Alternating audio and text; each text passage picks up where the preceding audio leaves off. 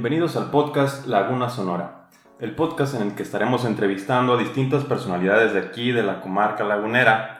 Y en esta ocasión tengo a un invitado muy especial, amigo mío, Omar Ortega, ¿cómo estás? Amigo, muchas gracias. Este, muy bien, muy bien. ¿Tú qué onda? ¿Cómo ah, andamos ahí, machín, echándole ganas. Oye, la neta sí, ¿eh? Digo, ¿no vieron tras bambalinas todo el cotorreo que te avientas y aparte en friega que andas? Sí, no, Entonces sí, sí andas. Es, una frieguita como todo esto. Se ve medio simplón. No, no, pero para nada, ¿eh? Está, está cañón, rifado, rifado, rifado. Pues lo bueno es que estás aquí. No, muchas gracias. Bueno, eh, Omar, yo sé que a lo mejor ya has visto algunos de los otros capítulos que grabo este, normalmente invito a gente este, pues, que es experta en algún tema, eh, pero en esta ocasión contigo este creo que va a ser un capítulo especial. Ay, este, ¿qué tal? Eh? Porque, eh, pues más que nada, quería platicar contigo sobre una experiencia de vida que tú tuviste. Y que yo creo que mucha gente también es importante que sepa. Hay gente que también está pasando por eso en estos momentos y por eso quería que tú platicaras con nosotros sobre tu experiencia que tuviste con el cáncer. Entonces, no sé si nos puedes platicar, yo te escucho y ahí este, te hago alguna que otra preguntilla en el, transcurso. Órale, va, va, va. Bueno, primero mi pregunta, ¿tú cómo supiste? Pues creo que tú me dijiste o me dijo mi hermano. yo creo, tal vez. Yo creo que me dijo Rick. Sí, sí, porque la verdad no es algo que yo que, platique así como, ah, tuve cáncer. hola, soy Omar. soy Omar, tuve cáncer. soy sobreviviente. no, la neta no, no hago eso. Guerrero. Sí. Santista. Ah, chingada. Este, no, la verdad no es algo que platique. Las únicas ocasiones que lo platico tiene que ver con una conferencia que doy y una conferencia muy en particular que se llama Póngase a vivir. Este, estoy como representando a muchas, o sea, Universidad de La Salle Laguna, trabajo ahí de Parque de Innovación, soy presidente de dos consejos, ando en varios lados y eso me ha implicado como dar temas, pláticas, este, llevo tiempo también con este, Fábrica de Talento, que es este, justo como nuestro negocio, Isabel y mío, de conferencias, talleres, capacitaciones. Justo este año cumplimos 10 años este, haciendo ese cotorreo. Recientemente abrí una red de apoyo para la prevención del suicidio y la promoción de la salud mental. Entonces, pues me toca como dar temas, me invitan, etcétera, ¿no? Pero nunca es así como, hola, soy Omar y ¿cómo Soy guerrero. soy guerrero. No, la verdad no. Este, y bueno, aparte lo de la psicoterapia, pero este, y esa conferencia como muy particular, te digo, se llama Póngase a vivir. Y esa yo la, la diseñé antes de que me diera cáncer. Entonces, en, esa conferencia, digo, voy a platicar un poco de la conferencia. y me voy a ir, venir, ir, venir, ir, venir. Aquí estamos. Este, eh, porque bueno, tiene cierto sentido y, y, si algún día pues la llegan a ver, pues va a tener otro sentido, ¿no? Este, entonces, esa, esa conferencia yo la hice como una sátira, como una clase como de entre burla y así, de tanto mensaje que nos dicen de sé feliz, disfruta la vida, ¿no? O sea, porque así como abierto y dicho es como, ay, qué padre, ¿no? Pero, ¿cómo es eso? O sea, realmente cómo uno, cómo vive, o sea, uno realmente cómo puede llegar a ser feliz.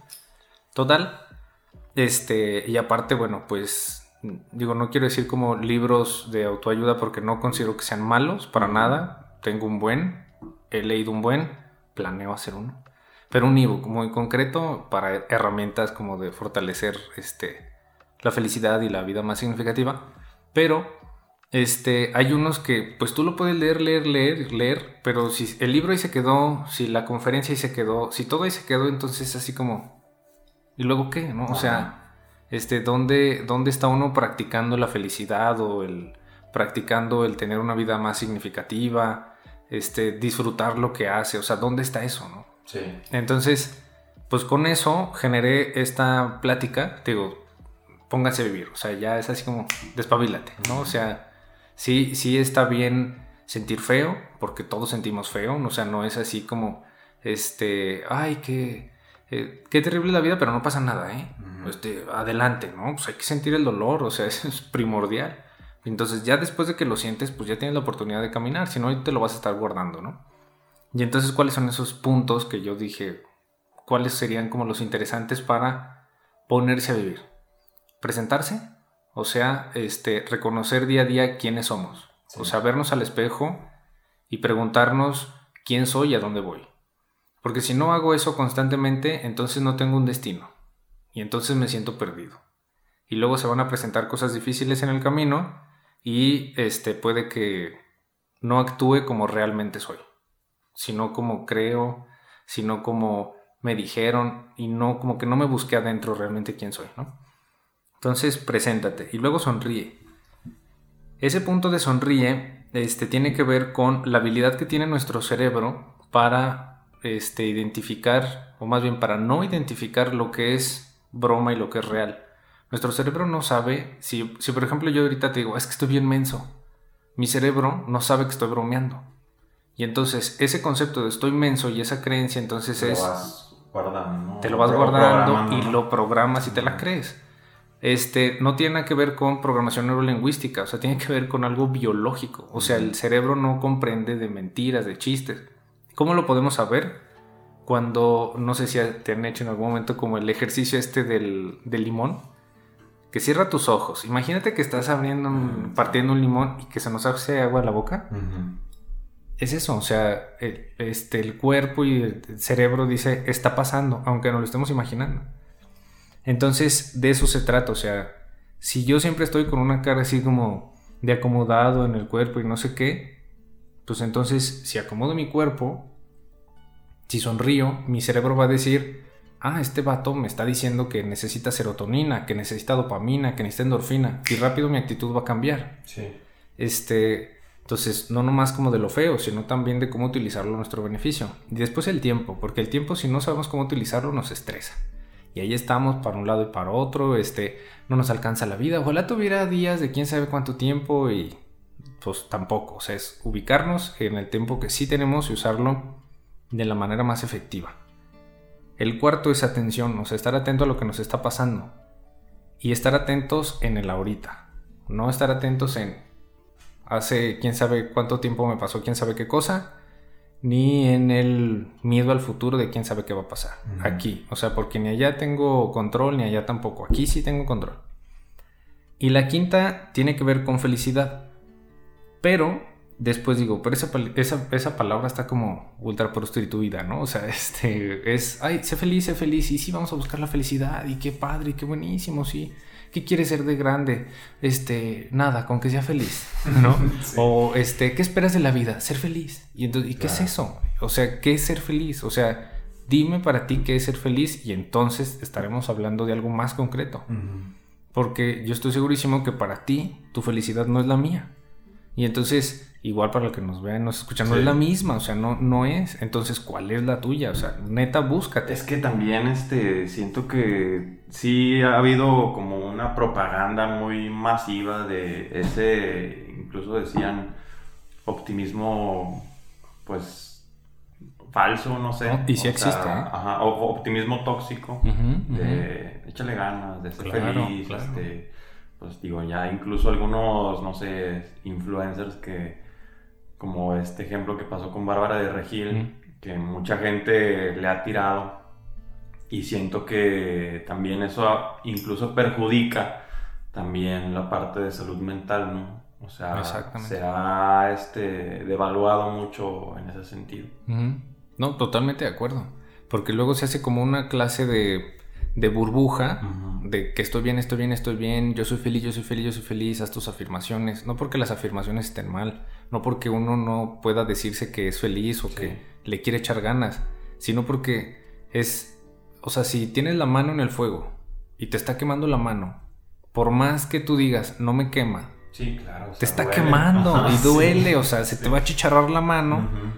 Vas a sacar la mano ya sin mano, achicharrada, y luego uno va a decir así como, es que este, realmente estaba sufriendo. Pues sí. Y el hecho de que te aguantaste tanto tiempo de eso que sufrías, pues ahora tuvo una consecuencia mayor. y ese es ese optimismo falso, ¿no?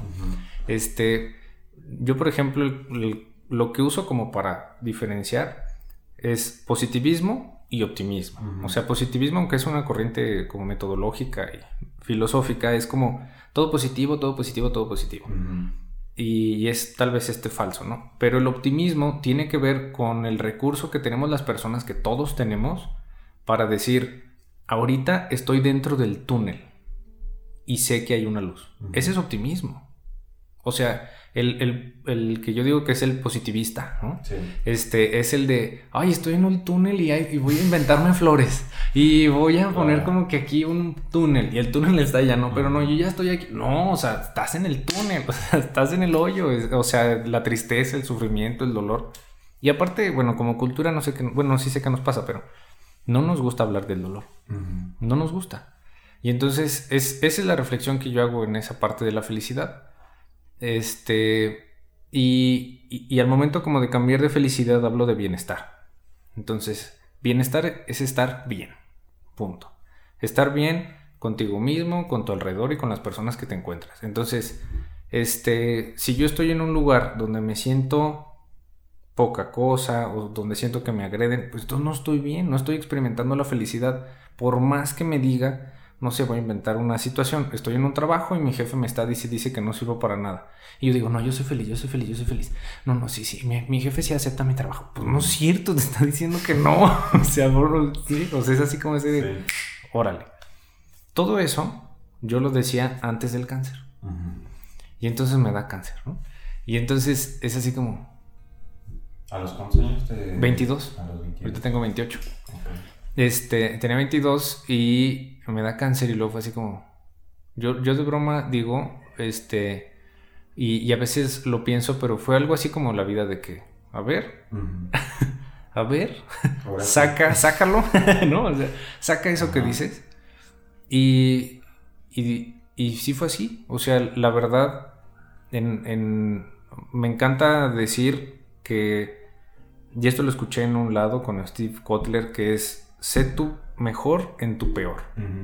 Sé tú mejor en tu peor. Y entonces, ¿por qué me encanta la salud mental? ¿Por qué me encanta el desarrollo humano? ¿Por qué me encanta la psicoterapia? Porque son espacios y formas en que la persona puede conocer su mejor aceptando de que va a haber un peor o que hubo un peor. Entonces, este, yo como persona me identifico con mi mejor, este, mi mejor parte. ¿Para qué? Para afrontar eso feo porque necesito de estos recursos para lo feo. Entonces, este, no es nada más sé feliz. O sea, para mí es sé tu mejor porque va a venir algo feo. O sea, no, no, porque la vida es así. O sea, nos cuesta levantarnos. No es o sea, este, yo sé que te encanta lo que haces. A mí me encanta lo que haces y de repente lo pienso y es así como, ay, hoy quisiera quedarme aquí acostado. Y no es porque odie mi trabajo, me encanta lo que hago. No es que no disfrute, lo disfruto, pero hay momentos en que es así de, pues no traigo ganas. Es parte de la vida. Es parte de la vida. Y entonces ese mejor es el que te levanta. ¿no? En esos momentos, tanto dificilitos, chiquitos en la mañana, a como cuando este, te dice, bueno, me dijo el doctor, este, tienes cáncer y te tenemos que operar ya, porque si no... Y entonces es, fue así, yo estaba solo ahí enfrente del doctor, me hace esto, y fue así como, ay, güey, o sea, me puedo morir. Y entonces, este, eh, dicho sea de paso que las probabilidades eran muy pocas de que me muriera, pero pues también hay profesionales que les vale un cacahuate la vida de las otras personas y literal, nada más quería cobrar el seguro el, el doctor. Este, y, y entonces, ese fue el primero, ¿no? Pero luego tuve otros doctores, este, tampoco nada cool, otro segundo nada, nada bien. Y luego el doctor Rosales, que es así como, o sea, él es mi doc, ¿no? O sea, este, atento, amable, este, buen profesionista, o sea, nada... Un besito al doctor. Exacto, al doctor Rosales, sí. Y, yo sé que si alguien en la laguna lo está escuchando, sabe de él, si, si pasó por cáncer o tiene ahorita, seguramente lo he escuchado y si no, bueno, pues ahí está la promoción. Ahí está, ahí está el spot pagado. Exactamente, pero la verdad es, o, sea, es, es, otro rollo como doctor, o sea, porque te ve como persona, no te ve ni como un número de seguro social, ni te ve como un, este, un papelito del seguro. Exacto, completamente. Y entonces, este pues digamos, tal vez ella divagó un poco, que es importante decir este, las personas, ¿no? Pero es mi doc, yo me curré en el Seguro Social, hemos escuchado un montón de cosas del Seguro Social, yo estoy este, agradecido con el seguro, o sea, agradecido. El doc me dijo, este, si tú te hubieras dado el tratamiento en, en un hospital privado, es esto. Y dije, pero para nada, o sea, hubiera sido imposible, ¿no? Bueno, tal vez imposible, ¿no? Hubiera salido, si hubiera sido, pero hubiera sido carísimo, ¿no? Porque el tratamiento duró tres meses y era de semana a semana, día a día, todos los días, todos los días tratamiento, ¿no? Entonces, este, pues en ese momento es cuando e, es, es eso, es representarme. Y entonces me volteo y es, ¿quién eres? O sea, ¿quién eres en esta, en esta nueva experiencia que no esperabas? Porque uno no se espera levantarse a los 22 años, eh, tener una cita con un doctor y que le digan tienes cáncer, ¿va? Sí. Y entonces es quién eres. Y en ese eh, quién eres, después, pues dije, yo soy optimista, o sea, en verdad lo soy. Y sé que ahorita estoy pasando por esto y sé que puede pasar. Si hago lo que me toca, y en ese momento era eh, operación, luego quimios y todo lo que había que hacer. Y se hizo, y lo hice, ¿no? Este, pero fue voltearme, o sea, ¿qué, es, qué voy a hacer? ¿no? O sea, ¿quién soy? O sea, el Omar que yo digo que soy, ¿qué va a ser? Y entonces a eso me refiero con el presentarte, ¿no? Entonces me represento y me empujo y, pues sí fue difícil, ¿no? Este, los efectos secundarios que probablemente todos conocemos, que, ¿no? Este, y, también yo creo que lo más difícil fue ver a mis seres queridos sufrir. Eso me dolió más, fíjate. O sea, no... No tanto el proceso. Sí, exacto. O sea, yo podía sentirme de la patada físicamente hablando, este... Pero feo, feo, feo, mal, mal, mal, mal, mal. Pero... No, o sea, el dolor no se comparaba a como yo veía que me veían, porque me dolía, porque, este, por lo que estaba pasando, o sea, ¿no? Entonces, este a pesar de esos momentos, yo me daba la oportunidad de sonreír. El, sonríe, ¿no? O sea, yo me, yo me decía, es que sonreír está bien. no, me, no va a cambiar esto. O sea, yo no voy a sonreír para que, ay, ya no tengo cáncer. o sea, ya, ya cambié. Pues no. O sea, lo tengo. Y entonces voy a usar todos los recursos que tengo. Sigo teniendo mi cuerpo, sigo teniendo mi mente y mi cerebro que puede ayudar. Entonces sonrío. Y aunque tenía que tener cubrebocas, eso del cubrebocas, pues yo ya lo, literal tres meses lo tenía que tener porque pues, las defensas se bajan, ¿no? Entonces, este, yo sonreía con el cubrebocas y tengo de esas fotos donde pues, estoy sonriendo pero se ven los ojos, ¿no? Entonces es, es, esa como experiencia de, incluso en los momentos difíciles, necesitamos rescatar nuestro mejor es, imprescindible rescatar nuestro mejor en los momentos difíciles porque van a pasar otra vez. No es, no es trágico, es la realidad. o sea, pasa. Y entonces, este, después en el, tiempo era aceptar el tiempo en el que vivimos, o sea, o que estaba viviendo yo en ese momento, que era ese. O sea, ese era mi tiempo. Y, y nos decían, no, no, pues cuatro meses. Y ya después nos dijeron, no, tres meses, reaccionaste muy bien al tratamiento. Este, pero era, pues hoy tengo que estar en el hospital, mañana también, mañana también, mañana también. Hoy tengo que estar en la casa, hoy tengo que ir por un refuerzo, hoy tengo que no sé qué, hoy, hoy toca vomitar, ¿no? o sea, hoy, hoy, toca pues de eso, ¿no? Y hoy toca eso, y hoy toca eso, y hoy toca eso. Y en la parte de la atención era estar atento justo a lo que estaba pasando. O sea, porque efectivamente estaba en el hospital, pero disfrutaba mucho. No hubo este, un, y esto yo lo, relaciono con atención y bienestar, o atención y felicidad. No hubo un momento donde yo estuviera solo, amigo. Ni uno, ni uno. O sea, no, no hubo un, oye, en dos horas viene alguien, ¿eh? Jamás. Jamás. O sea, era así. Mis familiares, mis amigos, y, y, e incluso en todo ese caos, yo lo disfrutaba. O sea, yo estaba atento a eso y decía gracias. O sea, este, no sé si todos tienen como el tío así, como que, que no habla y no expresa la emoción, ¿no? y entonces hasta un día él, no, vas como dos o tres días. El clásico tío que con unas cervecitas ahí te dan para el domingo. Ándale, algo así. Y entonces llega y luego, ¿qué onda, Mar? Aquí ando, ¿eh? Hasta él, o sea, todos, todos, todos. Este, también pues hubo de otras experiencias, ¿no? De este, gente que, ¿qué onda, Mar? ¿Cómo estás? Sabiendo que en, qué situación andaba. Mm. Y yo, bien, bien. A todo madre, aquí andamos, este, todo chido. Ah, órale, a ver cuándo nos juntamos. Sí, tú me dices y nos juntamos. Ya jamás me volvieron a escribir, ¿va? O sea, sí, sí pasa de todo. Y, a eso me refiero como la atención, o sea, pues es el, esto me toca y ahorita tengo que hacer esto, pero también puedo abrir los ojos disfrutar a Isabel. En ese momento era mi novia, ahorita es mi esposa, es la madre de mi hija, ¿no? O sea, es así como estar atentos. O sea, en ese momento era mi novia y ahorita ya estamos acá, ¿no?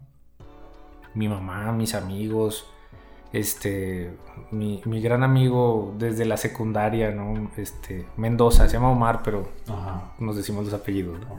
Y entonces, este, en la noche me cuidaba, yo le decía, duérmete, güey, duérmete, o sea, y me decía, no, si tú puedes, yo puedo, Entonces era así como, pues vamos a darle, ¿no? O sea, también mucha gente está aquí acompañándome.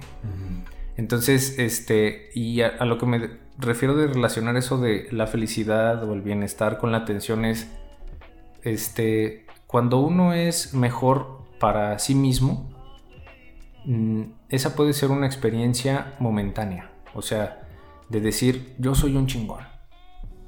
Pero cuando uno es mejor para sí mismo y para los demás, entonces se convierte en una relación duradera, o sea, es, una experiencia de bienestar que dura, porque no únicamente me estoy enfocando en mí, sino me estoy enfocando en el otro también. Y yo creo que esa fue la razón por la que nunca estuve solo. O sea, yo lo único que sentí en todo ese proceso fue amor, amigo fue amor. O sea, no sentí, creo que sentía miedo, tenía miedo a morirme, por supuesto que sí, tenía, como te decía, el dolor de ver a mis seres queridos este, sufrir, pero, pero sentí amor. Y eso yo sé que lo cultivé. O sea, y ahí este, pues ahí lo coseché, ¿verdad? Entonces, este, y entonces eh, es como el decir, pues yo hablaba de todo eso y ahora pues me tocó vivirlo, o sea, practicarlo, ¿no? Porque este, en algún momento en una clase eh, decía alguien, ¿dónde, mm, ¿dónde se practica mejor la paciencia? ¿En una montaña? ¿Encerrado? ¿O en el tráfico? Y es en el tráfico. O sea, practicamos y sacamos nuestros recursos, los mejores que tenemos, en el momento difícil. Y entonces por eso estoy como tan obsesionado con la salud mental, con el desarrollo humano, con empujar el potencial de, de ser nuestro mejor, ¿no? Este, porque mm, ahorita decíamos, este, pues el chascarrillo, ¿no? Sobreviviente y no sé qué, no soy el único, conozco un montón de personas, un montón de personas. Este, ahí en el hospital pues me tocaron más. Cada vez que voy a mis, este, eh, chequeos, que ya son anuales, este, pues hay gente ahí, o sea, no, ni soy el único, ni voy a ser el último. Y, eso también como que, e, eso me lo decía, ni, para subirme ni para tirarme. O sea, es, pues, formo parte de un grupo del mundo, ¿no?